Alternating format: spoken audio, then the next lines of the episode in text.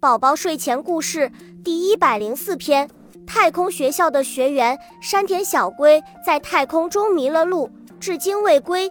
寻找他的任务便落到了同学们的身上。学员舰长马路站在准备舱中，大声问：“都准备好了吗？”“是。”学员们一起响亮的回答。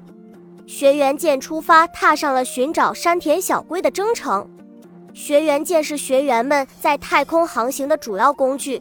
体积大约是个人飞艇的一百倍，在五位少年集体活动的时候，他们一般都会乘坐学员舰。当然，他们可以把个人飞艇和飞甲带到学员舰上，以便随时可以到太空中飙飞一番。沿着山田小龟上次行进的路线，学员舰缓慢地寻觅着，一个个星球擦肩而过。但是马路带来的生命测量仪上都没有任何提示，这是些死寂的星球，没有生命的痕迹。当然，山田小龟也没有在这些星球上出现。突然，一颗红色的星球闯入了他们的视野，光芒璀璨，映照着太空。这颗有如红宝石的星球是多么美啊！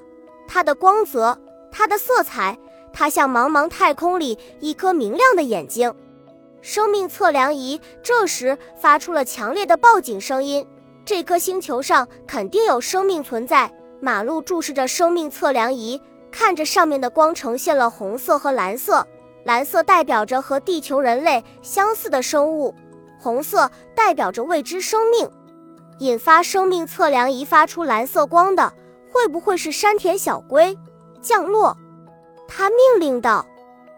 学员舰稳稳地降落在红色星球上，还没等少年们打开剑门，学员舰已经被围住了。一群人正透过防护屏向他们张望着。